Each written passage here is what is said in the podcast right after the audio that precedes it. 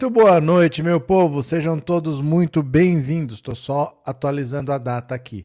Hoje é segunda-feira, 3 de julho de 2023. Vamos conversar aqui um pouquinho, porque assim, eu não sei se você sabe, mas se você não sabe, é importante saber. O Bolsonaro ficou inelegível por oito anos, né? Então, a justiça eleitoral funciona assim. Quando você fica inelegível, conta a partir da data da eleição. Não importa quando é o julgamento. A partir daquela eleição, você fica inelegível por oito anos. Porque senão, imagina só, a justiça é lenta. Demora. Às vezes passam dois, três anos. Aí, se passar uma eleição, por exemplo, 2024 tem eleição. Entendeu? É comum, às vezes, um julgamento levar um, dois anos para votar. E se passa outra eleição? Então não vale a partir da sentença. Não. Vale aqui, ó. Vale aqui atrás. Se você tiver sido eleito e você estava inelegível, você perde o mandato. Então vale a partir da eleição. O detalhe é, como a eleição foi em 2 de outubro, Bolsonaro fica inelegível até 2 de outubro de 2030. E em 2030, a eleição vai ser no dia 6 de outubro. Então, por quatro dias, ele teria a condição de disputar a eleição de 2030. Mas eu falei para vocês, isso é esta ação, né? Tem outras 15 que só vão confirmar a mesma coisa, mas tem a parte criminal. Na parte criminal, pela lei da ficha limpa, se você tiver uma condenação de segundo grau, aí você já fica com a ficha suja e fica inelegível por oito anos. Não tem nada a ver com a legislação eleitoral. Aí vale a data da sentença. Quando é fora da esfera eleitoral. Então, agora que o Bolsonaro ficou inelegível por oito anos, aquele relatório do ministro Benedito Gonçalves foi enviado para o TCU. O TCU vai ver o que, que o Bolsonaro gastou e vai cobrar dele e vai aplicar a multa, vai condená-lo também. E depois ainda vai para o STF porque ele pode ter cometido crimes mesmo naquela reunião. Não só o fato da eleitoral, mas pode ter cometido algum outro crime. E o TCU vai cobrar do Bolsonaro o que ele gastou naquela reunião, vai pedir o ressarcimento e vai aplicar multa. Aí, quando essa decisão sair e ela transitar em julgado, aí vale a data da sentença. Então, por exemplo, vou chutar para vocês. Vamos dizer, vamos, vamos dizer hoje, vale hoje. Hoje é 3 de julho de 2023. Vale, então, até dia 3 de julho de 2031. E aí ele perde a eleição de 2030. A partir de agora, qualquer condenação que ele tenha, mesmo que seja da mesma ação eleitoral, na esfera eleitoral, até dia 2 de outubro de 2030. Aí ele pode disputar a eleição. Mas ele tendo uma condenação agora por parte do Tribunal de Contas, vale a data da sentença. Se sair agora em 2023, vale até 2031. É outra esfera, é uma condenação de outra natureza. É a mesma ação que gera outro tipo de condenação. E aí ele perde a eleição de 2030 também. Mas eu digo para vocês uma coisa: independente dele poder ou não disputar a eleição, se ele puder disputar, ele só vai disputar um cargo menor e vai ser uma figura completamente irrelevante. Porque lembra do Collor. Lembra do Collor? O Collor, quando foi eleito, foi um furacão, a Globo bancando, a Globo ajudando, o caçador de Marajás, que veio de Alagoas, não sei o quê, sofreu impeachment, ficou inelegível por oito anos, passaram os oito anos, ele voltou, mas ele é uma figura irrelevante. Conseguiu ser senador, ninguém lembra que ele é senador, ninguém ouvia a opinião dele. É diferente, por exemplo, quando eles vão ouvir a opinião do Fernando Henrique até do Temer. Eles ouvem a opinião do Temer de vez em quando. Ninguém ouvia a opinião do Collor. O Collor caiu na vala da insignificância mesmo estando eleito. Ele fala, você não ouve falar, não tem repercussão, não sai em lugar nenhum. Então ele ficou irrelevante, mesmo tendo passado os oito anos.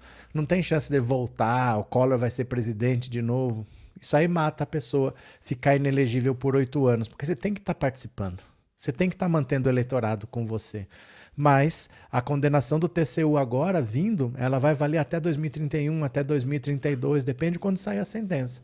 E aí ele que estava conseguindo ter direito de participar de eleição em 2030, por causa da data, perde 2030 também. Só para 2032, mas aí ele também já vai estar tá com 80 anos, não sei das quantas, aí já era, tá? Aí já era, ele já vai estar tá fora da política realmente, fora as condenações criminais. Porque inquérito tem pelo menos sete lá no STF. todos com penas pesadas porque são crimes graves e ele sendo o cabeça de toda organização criminosa. Então o trabalho está só começando, viu? Esse foi o primeiro passo, essa inelegibilidade. Já está garantida que o STF não vai reverter, mas vai piorar. A inelegibilidade vai piorar e ainda vem a parte criminal depois, que aí é que o bicho pega, aí é que ele pode ir para a cadeia mesmo, viu? Quem está aqui pela primeira vez, quem está aqui pela primeira vez, já se inscreva no canal. Quem já é inscrito, mande um super chat, um super sticker, torne-se membro e colabore com o Pix. Eu vou fazer uma pergunta já já para você responder no WhatsApp. O WhatsApp é a mesma chave Pix. Você pode usar esse celular como chave Pix, tá? Espera aí que eu vi uma pergunta aqui. Deixa eu ver aqui. É, eu vi uma pergunta aqui, alguém perguntando alguma coisa sobre lei da ficha limpa. Aqui, deixa eu ver. É, a lei da ficha limpa pode também pegar o Bozo na futura condenação da Maria do Rosário? Qualquer crime. Qualquer crime. Qualquer crime. Não basta, ó, pela lei da ficha limpa, não precisa transitar em julgado. Basta uma condenação de segunda instância. Então, por exemplo, essa ação da Maria do Rosário, que ele disse que só não estuprava ela porque ela não merecia, foi encaminhada para a primeira instância porque ele perdeu o foro. Se ele tiver uma condenação na primeira instância e for confirmada na segunda instância, ainda pode ter recurso, pode ir para o STJ, pode ir para o STF. Ele já está inelegível. Pela lei da ficha limpa, vale a partir da segunda instância. Então, ele não vai preso a partir da segunda instância. Para ir preso, tem que passar pelas instâncias todas, mas ele já fica com a ficha suja. Então, tem muita coisa para acontecer ainda, a situação dele só vai piorar. Viu? Bora, vamos lá? Vou compartilhar a tela, vamos ler aqui comigo. Venha, venha, venha. TSE envia a casa de Bolsonaro ao TCU e nova condenação pode tirar o ex-presidente das eleições de 2030. Olha. O ex-presidente Jair Bolsonaro deve seguir enfrentando frentes sucessivas de investigação e eventuais condenações, mesmo após se tornar inelegível por decisão do TSE. A decisão da Justiça Eleitoral foi tomada com base em uma representação que questionou a reunião com embaixadores no Palácio da Alvorada em 2022, na qual Bolsonaro mentiu sobre o sistema eleitoral. O TSE, além disso, decidiu enviar essa representação ao TCU. Caberá ao órgão estabelecer uma multa a Bolsonaro, uma decisão de caráter administrativo. O TCU deve também, no entanto, abrir uma tomada de contas especial. Bolsonaro poderá se defender no processo, mas se for condenado, fica novamente inelegível por oito anos. Os prazos correm simultaneamente, mas há uma diferença em relação à contagem desse tempo. Na decisão do TSE, os oito anos são contados a partir de 2 de outubro. É, ou seja, Bolsonaro seria considerado elegível em 2030 porque a eleição deve ser em 6 de outubro. Em eventual decisão do TCU, os oito anos valem a partir da data do trânsito em julgado, fim do prazo de recursos, o que levaria à inelegibilidade para além de 2031. A previsão de ineligibilidade em tomadas de conta especial está prevista na linha G da Lei da Ficha Limpa, a mesma usada para considerar Bolsonaro no TSE.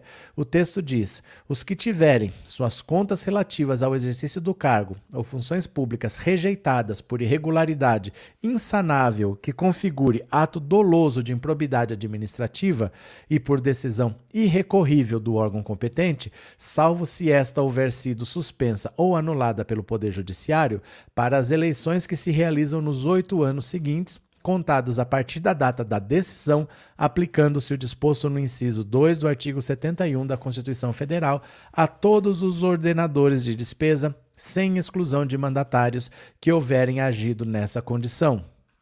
Então, basicamente, o Bolsonaro ainda tem mais condenações, mais coisas que podem vir, mas essa mesma decisão do TSE agora vai para o TCU e eles aplicando a, a condenação lá no âmbito do TCU, ele também fica inelegível por oito anos, mas a data é a partir do trânsito em julgado. Nós já estamos em 2023, então vai atropelar a eleição de 2030 também. Aí ele fica fora por causa de uma segunda condenação, dessa vez pelo TCU, viu? Deixa eu agradecer aqui a Márcia Xavier, obrigado pelo super sticker e obrigado por ser membro. Eulália, obrigado também pelo super sticker e por ser membro. Anésia, obrigado pelo super chat e por ser membro. Regina, Obrigado pelo super sticker e por ser membro. Guia Martins, obrigado pelo super sticker e por ser membro também. Eugênio Antônio, O borracheiro, eu quase li o Barrichello. O borracheiro aqui do lado me perguntou por que eu gosto do Lula. Eu disse que era para implantar o comunismo e fechar as igrejas. Quase infartou, estava de boina vermelha. Olha, eu vou falar uma coisa para você. Você pode falar qualquer coisa, porque para Bolsonaro não adianta. Não adianta, eles vão continuar gostando do Bolsonaro e vão continuar detestando o Lula. Então, se quiser debochar, fica à vontade, porque não faz diferença, viu? Que nem eu falo aqui que eu vivo da mamata da Lei Rouanet, é não adianta, para eles não, não importa se é verdade, se não é, eles vão achar que é e não adianta. É assim, eles ficam procurando pelo em ovo, viu? Obrigado, Engenheiro Antônio, um abraço. Marli Rego, obrigado pelo super sticker e por ser membro. E o Abdias, obrigado por ter se tornado membro, obrigado pela confiança e seja bem-vindo. Abdias, muito bem-vindo, viu? Deixa eu ver quem mais aqui. Márcia, obrigado pelo super sticker e por ser membro, valeu. Cadê? Vini, que prisão pro André Valadão. Tá a caminho, tá a caminho porque é grave o que ele fez. O que ele fez é grave, bastante grave, viu? É, Jander, Bolsonaro sim. Se for, se for por falta de adeus, nunca mais. Cadê Marcos? Eles não aceitam a verdade que o país está melhor, mas não só está melhor, como está melhorando também. Então ele está melhor e está melhorando. A perspectiva é muito boa, né? Cadê? Neoliberal de Lecheval. Os minions do meu trabalho estão quietinhos, terão que se reinventar. Não, eles vão continuar falando as mesmas coisas, porque a questão deles não é que o governo está bom ou que o governo está ruim. A questão deles é ideológica. Então não adianta. A mesma coisa que o Lula falou do agro. Não é questão de quanto eu vou liberar de dinheiro para plano safra ou não. A questão deles comigo é ideológica. Então não adianta, eles vão continuar nessa daí. O que, que a gente vai fazer, né? Deixa reclamar, deixa chorar. Cadê? Inês, por isso que os parlamentares de extrema-direita estão enlouquecendo em tempo de perder o resto dos neurônios. Mônica, boa noite. Regina, boa noite também. Val, esse cidadão de bem tem que pagar pelo mal que fez. É o começo é o começo, né? As coisas vão complicar demais para ele, é que tem um processo para seguir, mas vai ser seguido o processo, viu? Cadê? Célia, obrigado pelo super sticker, muito obrigado, Célia. Vamos para mais uma, vamos para mais uma aqui, ó. Lula sanciona a lei que assegura a igualdade salarial entre homens e mulheres. Aê, agora está sancionada, viu? Ó, vamos ver aqui. O presidente Lula sancionou nesta segunda-feira a lei que muda a consolidação das leis do trabalho para assegurar igualdade salarial e critérios remuneratórios entre mulheres e homens. Durante o evento realizado na base aérea de Brasília, o presidente evitou falar muito e disse que preferiria deixar as ministras da área e as mulheres representantes sindicais falarem e afirmou que ele não queria escorregar numa palavra para que os jornais fizessem uma manchete que não fosse a nova lei sancionada, que, segundo ele, vai pegar. Não existe essa lei de pegar e não pegar, afirmou ele, citando Franco Montoro. O nosso governo vai fazer cumprir a lei, afirmou, citando os órgãos fiscalizadores. Não vamos ter problemas com, nós, com essa lei. O evento, originalmente marcado para o Palácio do Planalto, acabou alterado para a base aérea de Brasília. Segundo Lula, isso ocorreu para que ele pudesse embarcar para a Argentina, onde participará da cúpula do Mercosul. Pela manhã, o presidente participou de eventos sobre a retomada de obras da Ferrovia da Integração Leste-Oeste. O projeto de lei que trata da igualdade salarial, o PL 1085 de 2023, foi aprovado pelo plenário do Senado em 1 de junho e desde então aguardava sanção presidencial. Esse é o primeiro projeto de lei de autoria do novo governo Lula. A proposta teve tramitação iniciada na Câmara dos Deputados. Com a nova regra, as empresas que não cumprirem a lei serão multadas. Consolidação das leis dos trabalhos prevê no artigo 461 condições para que homens e mulheres recebam o mesmo salário caso desempenhem a mesma função. A nova lei tem uma multa maior do que a prevista na CLT. Em caso de discriminação por gênero, raça ou etnia, o empregador deverá pagar multa equivalente à diferença salarial devida e 10 vezes o valor do novo salário. Em caso de reincidência, a multa dobra. Em caso de discriminação, o empregado também terá direito à indenização por danos morais.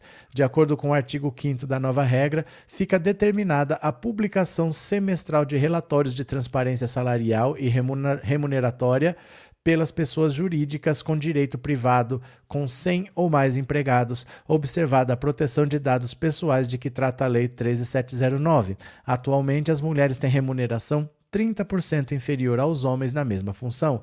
Na hipótese de descumprimento do disposto no caput do artigo, será aplicada multa administrativa cujo valor corresponderá até 3% da folha de salários do empregador, limitando-se a 100 salários mínimos, sem prejuízo das sanções aplicáveis aos casos de discriminação salarial e remuneratória entre mulher e homens. A ministra das Mulheres, Cida Gonçalves, ressaltou que as mulheres presentes estavam preparadas para ir ao evento no Palácio do Planalto e, com a mudança do evento para a base aérea, em menos de 24 horas, ela ficou impressionada com o grande número de mulheres presentes. Eu achava que viria uma meia dúzia. Cida Gonçalves destacou que houve pouco avanço na CLT no sentido de igualar as remunerações entre homens e mulheres. A mulher recebe, em média, 22% menos que os homens. As estatísticas demonstram que mulheres com o mesmo tempo de trabalho, mesmo setor, ainda recebem menos do que os homens e essa realidade precisa mudar. E ela começa a mudar a partir de agora. Pela primeira vez, um governo mergulhou nesse tema. Então, olha, a Constituição já dizia, sempre disse homens, mulheres, independente de religião, de etnia, qualquer coisa, se faz a mesma função, tem que ter a mesma remuneração. Isso é garantido pela Constituição. O problema é que não tinha a punição. Tá, e se você não cumpre, o que, que acontece? Agora não, você tem uma lei que diz: já sabemos que tem que ser igual. Mas quando não acontece, vai ser assim, assim, assim. As empresas vão ser obrigadas a publicar os salários, mas não vai aparecer o seu nome, Tá? Não vai aparecer o João Pedro ganha tanto, a Maria da Silva ganha tanto. Não é isso. Ela vai pôr por salários, assim, por exemplo. Na minha empresa, recepcionista ganha tanto, recepcionista é, júnior, sênior, não sei o quê. Eu tenho que publicar as minhas faixas salariais e todos os homens, todas as mulheres têm que ganhar rigorosamente o mesmo salário, senão vai ser aplicada a multa até que, enfim, né, até que enfim a lei vai ser cumprida, porque agora tem empenho de que se cumpra essa lei. O Bolsonaro achava que não, pode ter trabalho escravo que tá de boa, né? Ai, ai, Mara, aqui nos Estados Unidos essa coisa de salário é uma bagunça. Pessoas que trabalham na mesma função recebem salários diferentes. Mulheres, pretos e imigrantes são os que sempre se ferram. Pois é. Pois é, não é simples, né? E o Lula mergulhou de cabeça nesse tema. Ainda bem. Obrigado, Mara. Inês, vai besta, o Tarcísio está fechando o restaurante popular. Cadê que mais aqui? Opa, Alan Souza, boa noite. Qual foi a do André Valadão dessa vez? Não é a, dessa vez, é a mesma. É a mesma lá que ele disse que Deus odeia, Deus odeia o orgulho, lembra? É a mesma. É que agora está tendo as representações criminais contra ele. Maria, na empresa onde trabalhei, embora homens e mulheres se tornassem gerentes, os homens iam para as gerências que pagavam mais. É, não só isso. Não só isso, porque às vezes o salário é o mesmo, mas às vezes no cargo mais alto só tem homem. Ou então tem homem e tem mulher, mas o homem pega aquelas funções que viajam mais e tem adicional, sempre tem alguma coisa assim que você acaba privilegiando quem está mais perto ali, né? Nestor Luz, o sumido, obrigado pelo super sticker, viu? Obrigado de coração, valeu mesmo. Alva, isso pode ser um tiro pela culatra. As empresas podem contratar apenas homens com medo de punição. Aí ainda não vamos fazer nada, então. Aí nós não vamos fazer nada. O que, que nós vamos fazer, então? As empresas vão contratar quem elas tiverem que contratar. Não tem problema. Se elas quiserem contratar homem, elas contratem homens. Mas ninguém faz isso. O problema é assim: a gente não pode ter medo de fazer justiça. Já está na Constituição. Agora tem uma lei que garante que se cumpra o que está na Constituição. Não vamos ficar com medo de aplicar a lei. Ai, mas e se as empresas fizerem isso? As empresas não fazem isso, porque elas querem ganhar dinheiro. Então ela vai contratar o melhor profissional. O problema é que ela contrata o melhor profissional e não paga o que ele merece. Ela não vai contratar um profissional. Ah, não, tem uma mulher, mas eu só vou contratar homem. Se tiver uma mulher boa, a empresa contrata. Problema é que ela não remunera a mulher por essa capacidade, né? Cadê que mais? É, Wallace, Mara, e tem um monte de tonto aqui no Brasil dizendo que nos Estados Unidos é uma maravilha. Pronto. Cadê? É, Luan, o senhor não vê que deveria ter uma lei que proíba um processado? Acho que cortou, Luan. Escreve de novo aí. Acho que cortou o pedaço que você está falando. Continuemos, continuemos. Eita, o que aconteceu aqui? Abraham Weintraub é punido por defender, por ofender Paulo Freire. Ah, eu acho é pouco. Olha só. Abraham Weintraub ex-ministro da Educação de Jair Bolsonaro, o recordista de punições pela Comissão de Ética Pública da Presidência, recebeu mais uma censura ética para o currículo. Desta vez, o economista foi punido por ofender a imagem de Paulo Freire. Um dos hobbies preferidos do ex-ministro da Educação é criticar o educador. Há uma série de vídeos de entrevistas e postagens em que o ex-ministro chama Freire de feio e fraco e diz que seu método de ensinamento não tem resultado positivo. As falas, portanto, resultaram em uma sétima punição ética em que acumula no currículo. Weintraub tem seis censuras éticas e uma advertência. Essas penalidades funcionam como uma mancha e impedem contratação com o governo federal por três anos. Olha, é, é, incrível pensar que isso aqui já foi ministro da Educação. Que o cara escreveu impressionante com C e ataca o Paulo Freire dizendo que o método dele não funciona. Aí você para e pensa assim: tá, o método Paulo Freire não funciona. Ele sabe o que é o método Paulo Freire? Porque o método Paulo Freire era um método de alfabetização de adultos. Não é um método de alfabetização de crianças. Então, qual que é o problema dele com o Paulo Freire para dizer que o método Paulo Freire, ah, essa, como é que é? Essa educação Paulo Freire deixou o país do jeito que está. Paulo Freire não tinha um método de alfabetização de crianças. Ele trabalhava com isso, ele estudava isso, mas o que ficou conhecido como método Paulo Freire é um método de alfabetização de adultos. Esse pessoal ataca por atacar, ataca por ignorância. Eles perderam a vergonha de ser ignorantes, né? Cadê? Mary, meus sentimentos a toda a família do ministro Fernando Haddad, que faleceu nesse. Essa frase está extremamente mal escrita, hein? Você está dizendo que o Haddad morreu. A mãe dele, que faleceu, nós vamos falar já já. Meus sentimentos a toda a família do ministro que faleceu. Foi a mãe do ministro, tá? O pessoal lê isso aqui, cuidado, viu? Que porque o pessoal lê vai achar que, que o Haddad morreu hoje. Não, foi a mãe de 85 anos dele. Vamos falar daqui a pouco, sim. Viu, Mary? Vamos falar.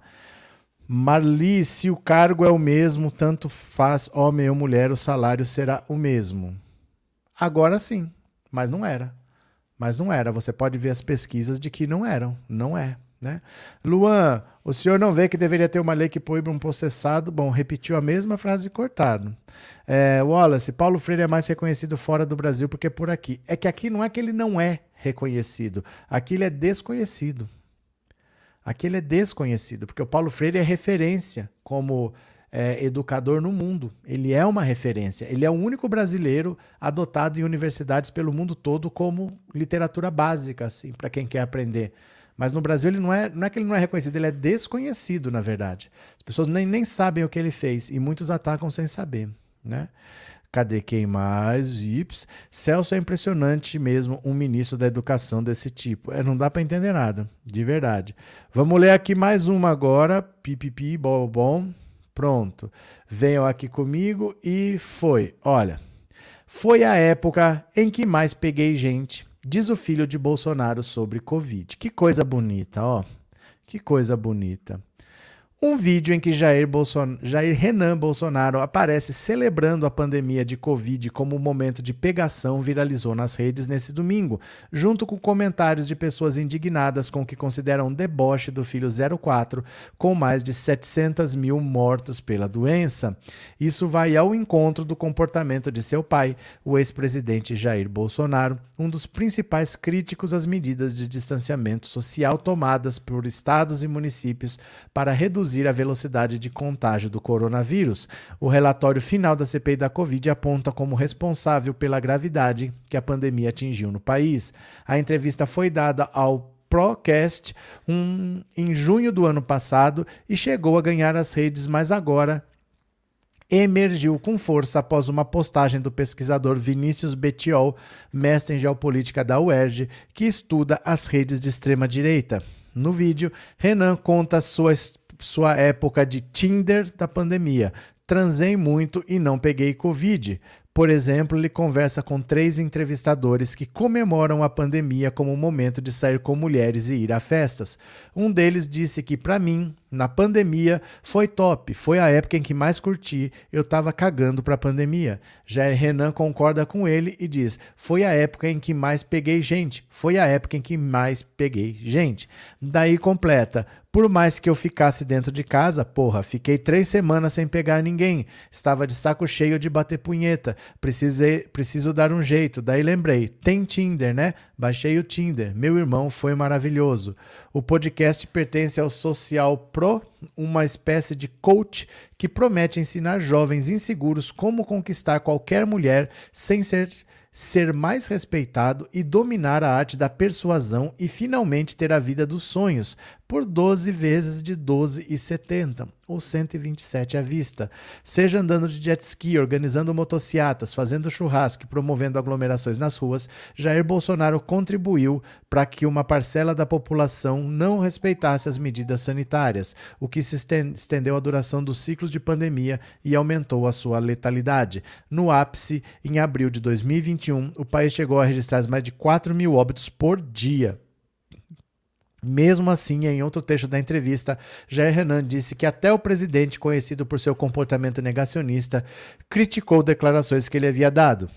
Eu falei que Covid é uma gripe e eu prefiro morrer transando do que tossindo. Aí ele falou assim: não tem problema você falar de qualquer coisa, só não fala de Covid, filho. Olha, é assim. Filho de peixe, peixinho é no pior dos sentidos. Né? Filho de peixe, peixinho é no pior dos sentidos. Não dá para esperar nada que venha dessa família, mas esse rapaz é, nunca trabalhou. Ele tem acho que 23 anos, ele é adulto, ele não é moleque, ele não é adolescente.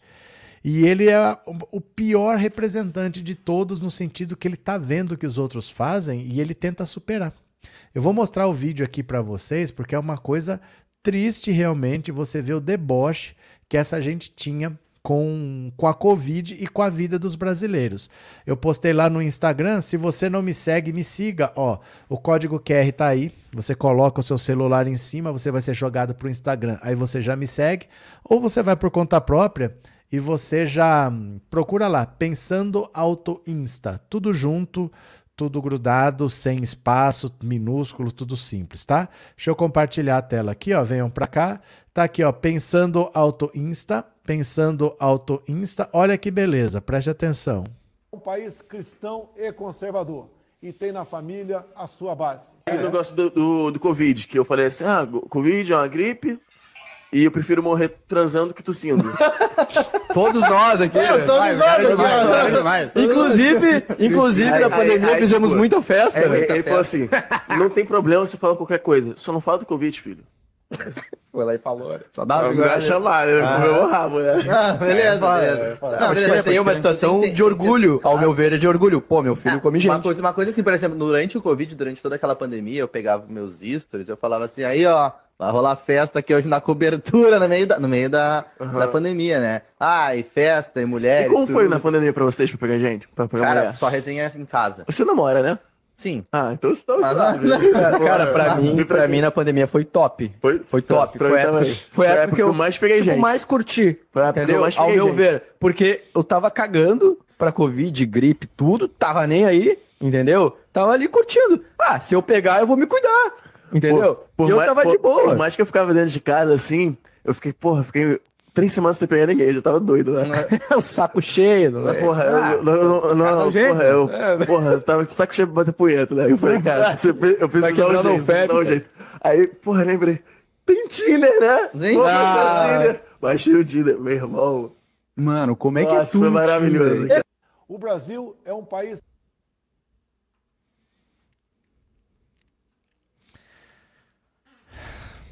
adultos se comportando como pré-adolescentes, falando, o outro mentindo. Olha, eu ficava aqui postando, tô na cobertura, fazendo festa, peguei um monte de mulher. O próprio Jair Hanan falou: "Você tem namorada, não tem?" Eu falou: "Tenho." Mentira. Conversa fiada, um bando de moleque, homens se comportando como moleques Agora, isso influencia outras pessoas, porque tem gente que até hoje não se vacinou. Tem gente que até hoje acha que porque a vacina é da China, porque essa vacina é experimental, tem gente que até hoje não se vacinou. Então, esse problema que a gente não tinha, não tinha o movimento antivacina no Brasil, o Brasil sempre foi referência de vacinação, de cobertura vacinal, fica essa herança do Bolsonaro. Tem criança que está pegando sarampo e tem vacina para sarampo, tem gente que está pegando agora poliomielite e tem vacina para poliomielite, e agora a gente está tendo problemas que a gente não tinha. Está tendo tiroteio em escola que não tinha. Esse é o legado do Bolsonaro. De resto, não sobrou nada, só sobrou isso daí, né? Cadê? Val, essa entrevista com esse rapaz causa repulsa, é surreal. É surreal mesmo, né? Cadê? Vini que não tem o estômago para ouvir essa criatura. Claro que tem. Ele tem estômago para tudo nessa vida. Temos sim. José Norberto. Paulo Freire foi secretário de Educação na Prefeitura de São Paulo na gestão Luiz Erundina. Foi. Aliás, se você vê a, o, o, secretariado da Luiz Erundina, era o Mário Sérgio Cortella, era o Paulo Freire, era a Marilena Chauí, né? É, Trindade, não dava para esperar outra coisa do Renan. Quem sai aos seus não degenera. Verdade, cadê que mais? Inês, mais de 700 mil mortes e esses delinquentes dizendo que foi top. É porque é isso. É dane-se. É, é o outro lá que tá morrendo, não tenho que me preocupar com isso, né? Não tenho que me preocupar. É, Val, nem adolescente consegue ser assim, é muito deboche, falta de respeito. É verdade. Cadê? É, olá, boa noite a todos, boa noite, Rita. Bruno, vamos divulgar. Amanhã, 8h30, tem live do Lula. Vamos assistir. Bruno, você está atrasado. Foi hoje, Bruno. Foi hoje, porque o Lula foi para Argentina. Já teve a live e você já não assistiu. já foi, Bruno, já foi. O Lula foi para Argentina para participar da cúpula do Mercosul. Já foi a live, já teve, viu? Mônica, muito. É, cadê? Mas fico com dó do rato. O que será que aconteceu? É, Expedito, esse ex-ministro da Educação simboliza muito bem a equipe de ministros do mito. Cadê que mais? Alva, o fruto não cai longe da árvore, verdade. Trindade, obrigado pelo super chat, obrigado por ser membro, viu, Trindade? Muito obrigado. Suzy, obrigado pelo super chat, obrigado por ser membro, obrigado de coração, viu? Obrigado pelo apoio, Suzy. Bora ler mais uma? Bora ler mais uma aqui, deixa eu compartilhar. Venham aqui comigo. Estou na UTI, mas não morri ainda, diz Bolsonaro após ficar inelegível. O ex-presidente Bolsonaro, considerou, considerado inelegível por decisão do TSE, disse em entrevista ao programa Pânico que apenas está na UTI e descartou já declarar apoio a algum nome para a próxima eleição presidencial em 2026. Bolsonaro afirmou que não é justo ser cobrado a já declarar apoio a um nome. Não é justo, eu estou na UTI ainda, não morri ainda, alguém já quer dividir o meu espólio.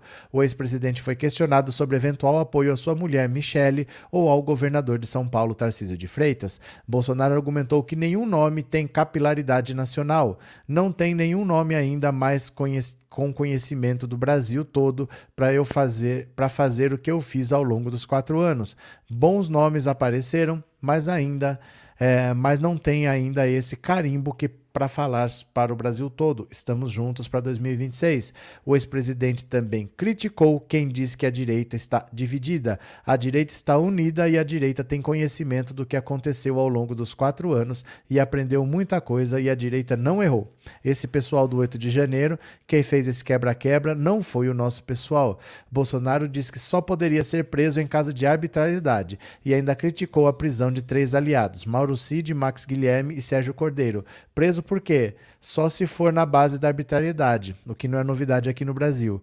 Questionado sobre a disputa pela Prefeitura de São Paulo, Bolsonaro disse que não apareceu um nome forte do bolsonarismo e a tendência é apoiar a reeleição de Ricardo Nunes. O ex-presidente afirmou que puxou o freio no apoio ao ex-ministro Ricardo Salles após o atual deputado criticá-lo. Olha, na verdade, na verdade, o que o Bolsonaro está fazendo, que ele não está falando para quem ele vai apoiar, é porque ele não tem um nome no PL para ele apoiar para presidente. Os nomes que falam que podem ser presidenciáveis não são nomes do PL. O Tarcísio é do Republicanos, o Zema é do Novo, o Eduardo Leite é do PSDB. Então ele não pode falar que ele vai apoiar para 2026 alguém que não é do partido dele. Eles não têm, o PL não tem um nome para a presidência da República. A verdade é essa. Então esse legado do bolsonarismo vai minguar e Bolsonaro não vai ter o que passar para ninguém, porque o PL sequer tem um nome hoje para entrar numa disputa para valer. Os nomes da direita que se falam, nenhum deles é do PL. Pode ser que eles mudem, mas os partidos não vão querer perder. Né? Então, provavelmente, o Tarcísio, o PL fica chamando o Tarcísio para ir para lá. Mas o Republicanos é o partido da Igreja Universal. O Republicanos vai dar tudo para investir no nome do Tarcísio. Perdão, no nome do Tarcísio. Ou não vai disputar a presidência contra o Lula e vai apoiar o Lula, porque já apoiaram o republicano está querendo ser base de apoio do governo Lula. Se entrar e estiver se beneficiando, eles guardam o Tarcísio para 2030 e em 2026 apoiam a reeleição do Lula sem o menor problema. O republicanos não está preocupado com isso. E quem sair contra o Lula vai perder. A tendência é sempre o presidente se reeleger ou fazer o sucessor. É muito difícil imaginar alguém que vai pegar os caquinhos do que sobrou do bolsonarismo e com isso vai derrotar o Lula. Muito difícil imaginar, né? É, João Rosário. A justiça tarda, mas não falha, não via falhar para, não ia falar para Bolsonaro, ele e seus comparsas vão ter o que merecem. Raquel, todo dia é um mimimi do Bolsonaro. Um dia diz que tomou facada nas costas e no outro diz que tá na UTI. Paulo Santos, Jair Renan, 24 anos, Nicolas Ferreira, 28. O que aconteceu quando tínhamos idade assim? éramos muito mais cobrados. O que aconteceu, Paulo, chama-se ditadura militar.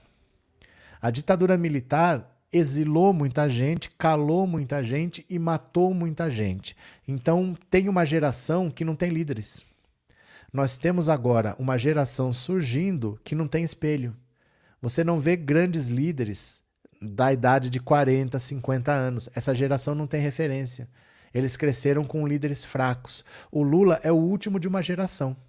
Era uma geração que tinha é, Ulisses Guimarães, por exemplo, né? a geração do Lula. Mesmo, por exemplo, se você olhar Paulo Maluf, o Paulo Maluf, que era ladrão, que era corrupto, que era rouba mais faz, mas ele tinha uma liderança que não tem mais, nessa geração mais nova não tem. Você tinha Brizola, você tinha uma geração de políticos que foi acabando. E o Lula é o último dessa geração. Depois, nós temos referências muito fracas. A direita não tem líderes. Então, esse pessoal aí nasce sem referência. Eles não sabem o que é ser líder, eles não sabem o que é ser presidente, eles não sabem o que é governar. E ele acha que desse jeito infantil deles dá para fazer política. O Nicolas Ferreira é uma coisa ridícula. Porque, mesmo deputado que não sabe nada, você vê que o cara é inexperiente, que o cara não tem conhecimento. Não que o cara é ridículo como ele. Porque ele é um cara ridículo que tem orgulho de ser ridículo. É, é difícil de entender. Mas é isso, falta referência para eles. A ditadura militar cortou. Tem uma geração que não tem líderes, né?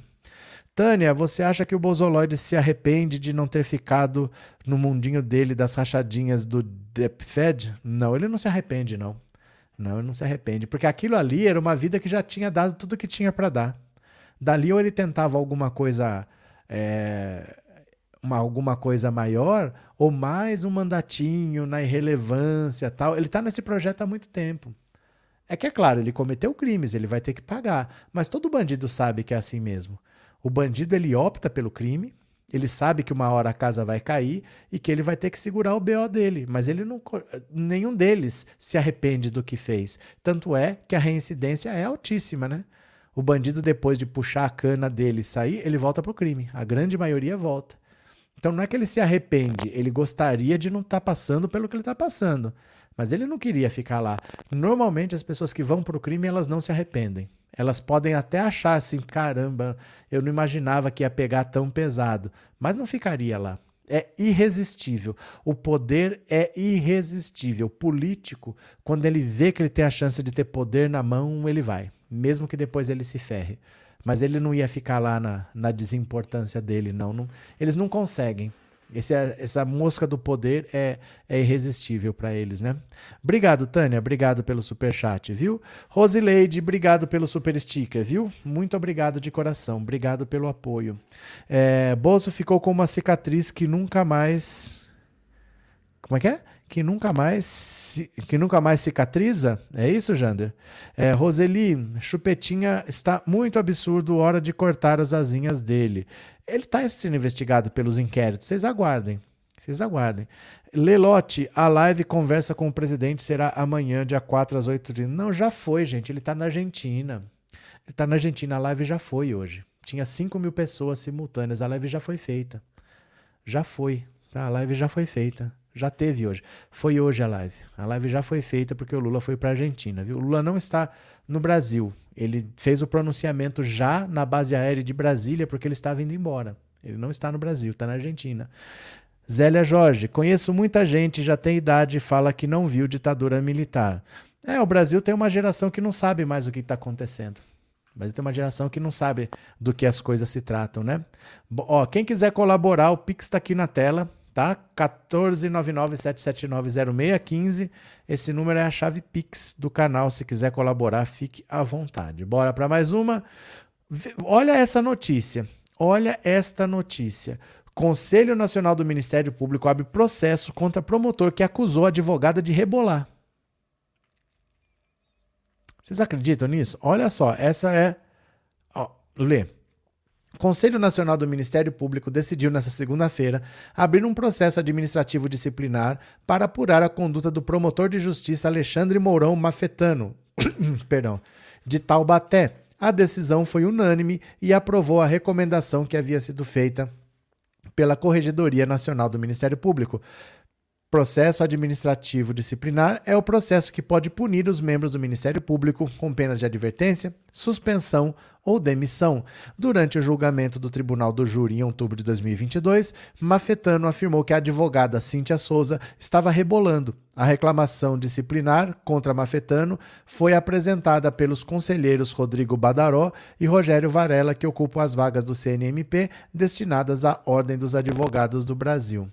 Gente, assim, as coisas que você passa. O cara fez uma reclamação de que ela ia estar tá querendo se beneficiar rebolando.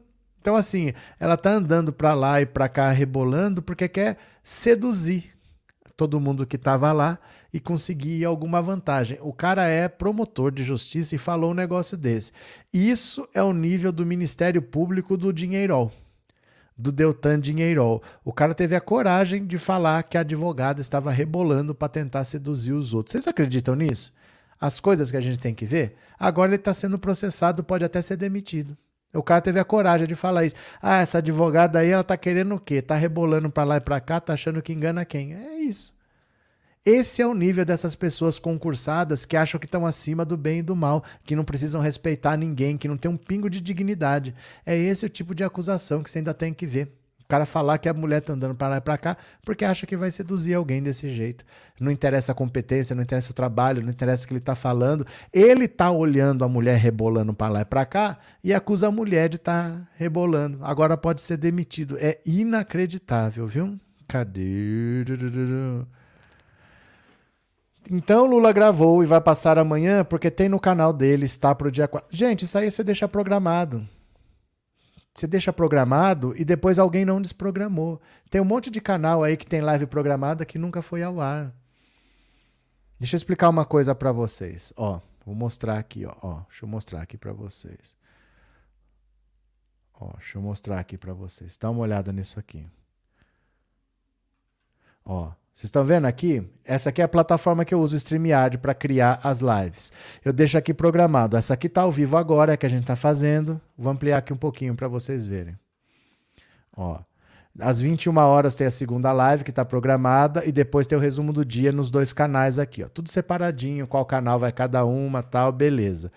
Se eu não clicar aqui em começar a live, essa live vai continuar programada para sempre para sempre. Enquanto eu não vier aqui clicar em, em, excluir transmissão, a live vai ficar programada lá para sempre. Se alguém programou e não tirou, lá ela vai ficar, entendeu?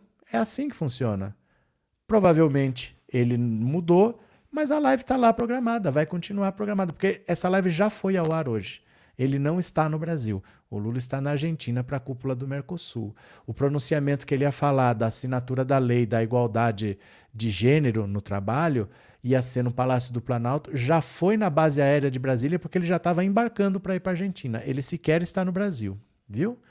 Cadê? Se está programado ou se não está, tanto faz. O Lula não está no Brasil e a live já foi feita. Deixa eu ver aqui uma coisa, quer ver? Ó. Quer ver? Deixa eu ver aqui, ó.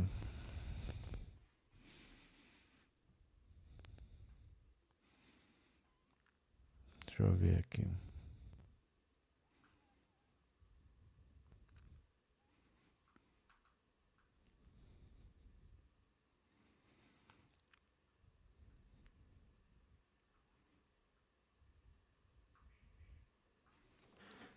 Ah, não tá uma bagunça o canal do Lula aqui. Que eu vim ver no canal do Lula é uma bagunça, porque tem um monte de transmissão ao vivo, ó. Toda hora tem transmissão ao vivo, ó. Ó, toda hora tem, tem um monte aqui. Mas ele já fez live hoje, viu? Ele já fez live e ele já viajou. Ele não está mais no Brasil, ele está na Argentina para a cúpula do Mercosul, viu? Cadê vocês? Cadê? É, vai ladrão, não sai do armário e tem raiva de quem sai. Norberto, mas eles insistem no assunto, se liga bico de luz. que será que aconteceu, Norberto?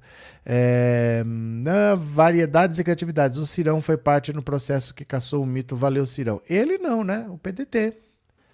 O PDT. O PDT entrou com ação como outros partidos entraram. Não é o Ciro Gomes em si, é o PDT, é o partido que fez isso.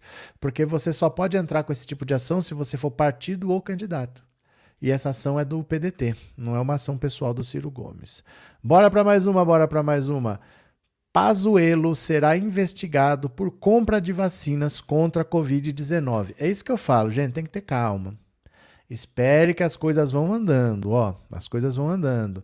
O Conselho de Ética da Presidência da República abriu um inquérito para investigar o ex-ministro da Saúde Eduardo Pazuello por desvio de ética na compra de vacinas contra a Covid-19.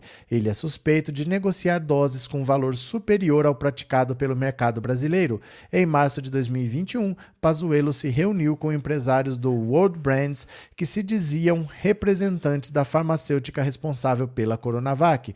O encontro encontro aconteceu fora da agenda do ex-ministro no gabinete de Elcio Franco, ex-secretário executivo da pasta. A reunião marcou a negociação para a compra de 30 milhões de doses do imunizante. Entretanto, o valor acordado entre as partes previa o pagamento três vezes maior que o preço praticado pelo Instituto Butantan, responsável pela produção da vacina no Brasil. Na época, o ex-presidente Jair Bolsonaro e o ex-governador de São Paulo, João Dória, travavam uma guerra de troca de farpas por causa da doença. Enquanto Dória determinou o fechamento de parte do comércio no estado, Bolsonaro criticou as ações do paulista. O ex-ministro da Saúde ainda não se pronunciou sobre as investigações. Assim que feito, a reportagem será atualizada.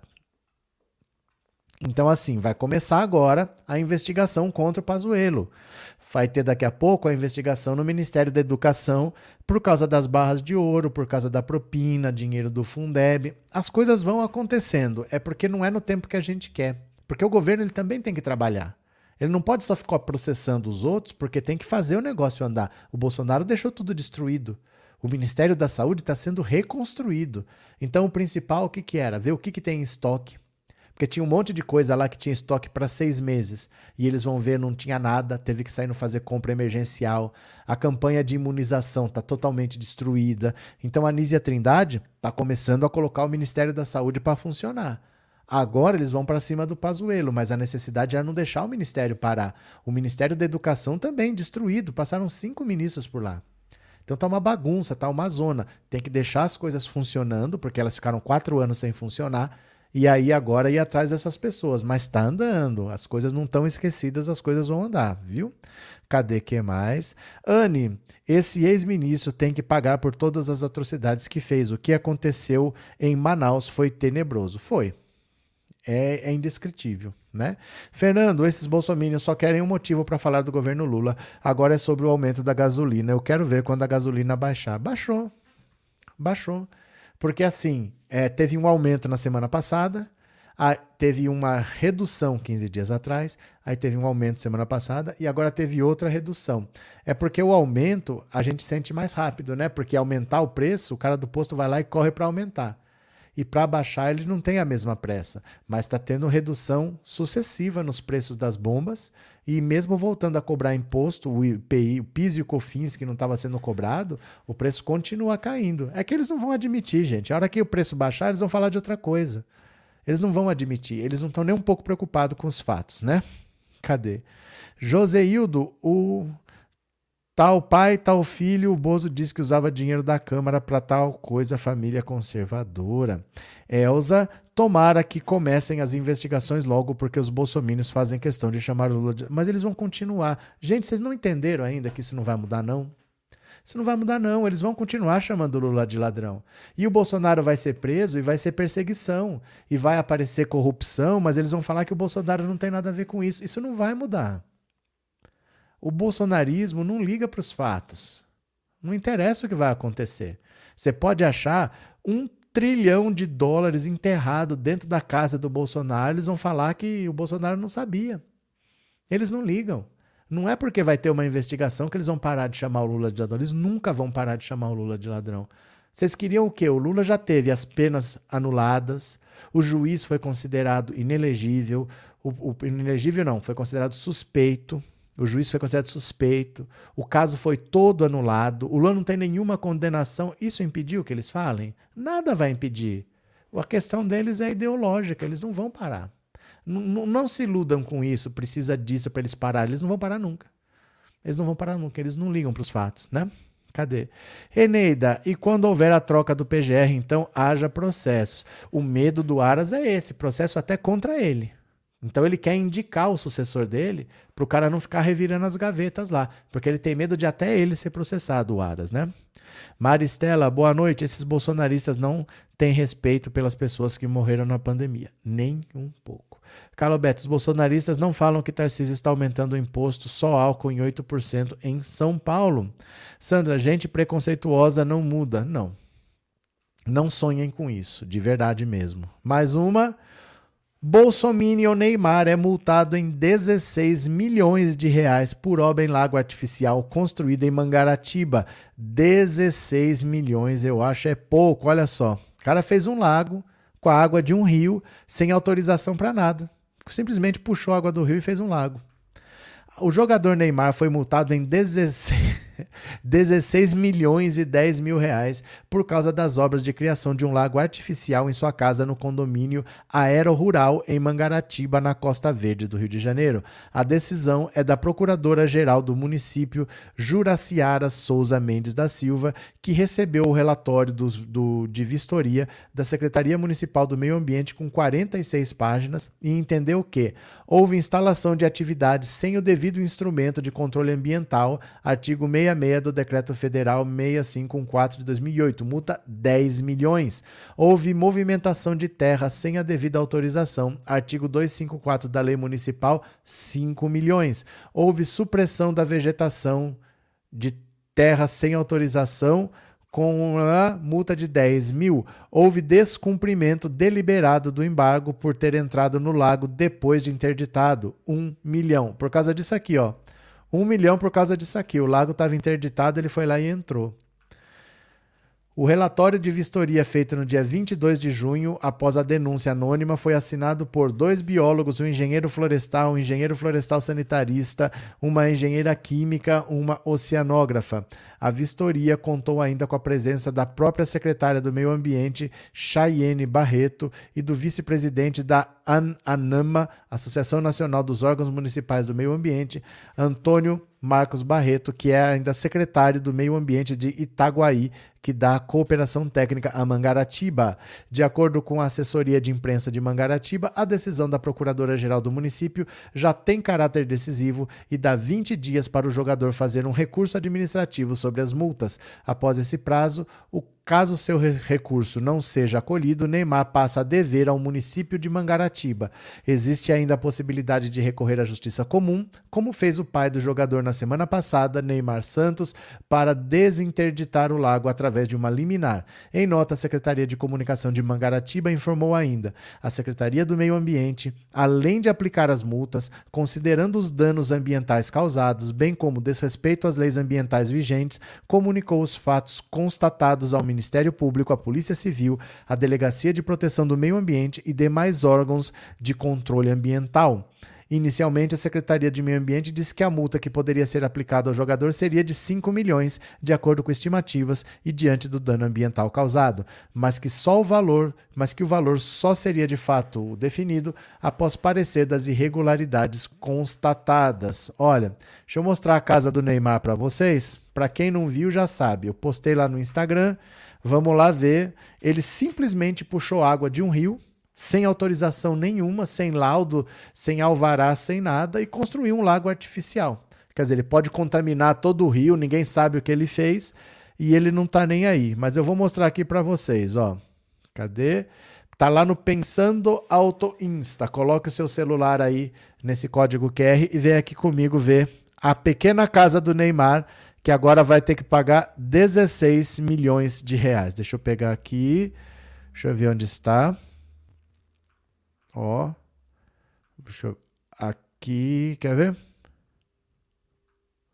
Aqui, presta atenção. Nós estamos em Mangaratiba e esta é a casa, a fabulosa casa do Neymar Júnior. Francamente, eu não sei nem descrever uma casa como essa. Ela é gigantesca. Tem um, um, um kart, né? Um local aqui, ó, de corrida de kart, um cartódromo. Dentro da mansão, ele ponto, uma lancha ao lado, quadras de tênis, vôlei, futebol de areia. Isso fica no condomínio Porto Belo, em Mangaratiba. Esse cartódromo foi o que mais me chamou a atenção nessa mansão. Uma piscina são três gigantescos terrenos. É uma mansão fabulosa, digna de parece uma coisa hollywoodiana. Francamente, olha, o Neymar Júnior está de parabéns. Nós fomos aí porque teve uma, uma denúncia de interdição de uma das casas dele. Nós estamos em Mangaratiba. Construiu tudo sem autorização. Desviou a água do rio, achou que ia ficar por isso mesmo, não ficou por isso mesmo. Agora ele vai ter que pôr a mão no bolso e pagar 16 milhões de reais de multa. E eu acho é pouco, né? Cadê? É, Lívia tá se achando, vai se lascar também. Meire, tal pai, tal filho, pilantras, caráter, o dinheiro não compra. Eliana, ele tem grana, não pagar se não quiser, dinheiro que tem só o Bozo deu. Muito quatro anos. Floriano, é como sempre você fala, tenham paciência, a justiça está sendo feita. É porque são processos, né? Processo chama processo porque são várias etapas no, num processo. Então as coisas vão andando, não é assim como a gente gostaria, mas está andando, é assim mesmo que funciona. Vai fazer o quê, né? Rita, é muito dinheiro, mas mesmo assim não faz diferença para ele. Mas não importa, ele tem que pagar. Ele tem que pagar, ele vai ter que pagar, né? E está interditado. E está interditado. Não é porque ele pagou que está liberado.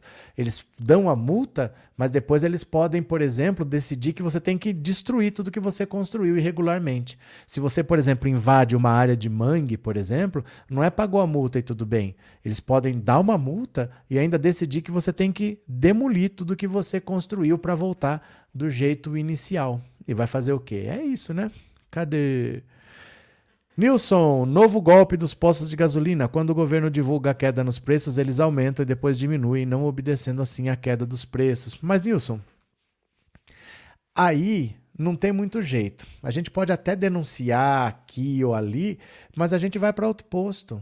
Porque essa esperteza não dura muito, não. Essa esperteza não dura muito. As pessoas sabem o que está acontecendo. E sempre tem alguém, a margem de lucro dos postos é muito baixa. Então eles precisam vender. Eles não podem ficar enganando as pessoas e achar que é assim tudo bem, porque as pessoas ficam de olho e não abastecem mais ali. Então, mesmo que tenha alguém fazendo isso, é por pouquíssimo tempo e as pessoas vão começar a abastecer em outro lugar. Então, eles acabam se ferrando de qualquer jeito, né? Orlando, eu não gasto um real com futebol. Altelina, pobre quando fica rico é mais arrogante do que rico de berço. Demétrios, Dá gosto torcer contra esse jogador desprezível, mau exemplo para qualquer jovem. Cadê? Sandra, será que vive cheia de gente? Para que uma mansão desse tamanho só para ele? Porque sim. Porque sim. Na vida dos ricos é assim. É porque sim. Por que, que o cara paga não sei quanto para ir ver o Titanic? Porque sim. Ver um vídeo é a mesma coisa, gente. O cara tem que entrar no negócio daquele para ir lá dar uma olhadinha e sair. Porque você não vai pôr a mão, você não vai andar, você vai ver por um vidro, é a mesma coisa que ver pela televisão. Mas por que não? Porque sim. Rico é assim, gasta. Por que, que não vai gastar, né? Gasta, tá nem aí. É, Alexandra, o caso da garota que foi agredida pelo Neymar, afinal, como ficou o caso muito estranho? Eu não tenho a menor ideia, gente. Tenho a menor ideia. É, o, Bolson, o, o Neymar tem muito problema na justiça. Tem um monte de problema, né? É, Maristela, boa noite. Que bom que o nosso país governado por Lula e as instituições estão funcionando vivas para o Lula. Maria José, no condomínio do Porto Belo, em Mangaratiba, os ricos fazem o que querem, conheço bem o lugar. Bom, agora ele tomou uma multa de 16 milhões de reais, né? Alexandra, o caso da garota que foi agredida, afinal, como ficou repetindo, Alexandra, repetindo. Não sei, mas eu acho que se foi aquele lá da Nájila Trindade, não deu nada. Ela não tinha provas do que ela falou, ficou por isso mesmo. Que eu me lembro é esse caso aí, né? Neymar fez uma mansão cafona, disse o Val. Fez, vai fazer o quê, né? Maristela, boa noite, que bom. Bom, essa aqui eu acabei de ler.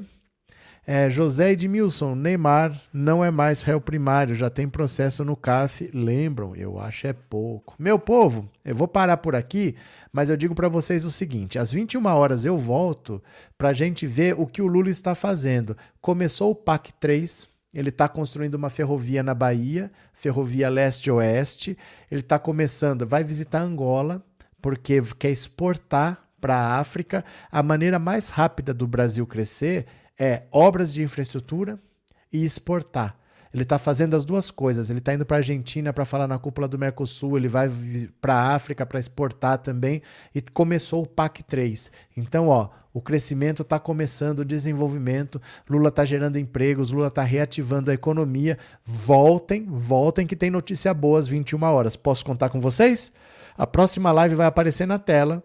Então, ela aparecendo, você já ativa o lembrete e volte daqui a pouquinho. Pode ser, meu povo? Confio em vocês, hein?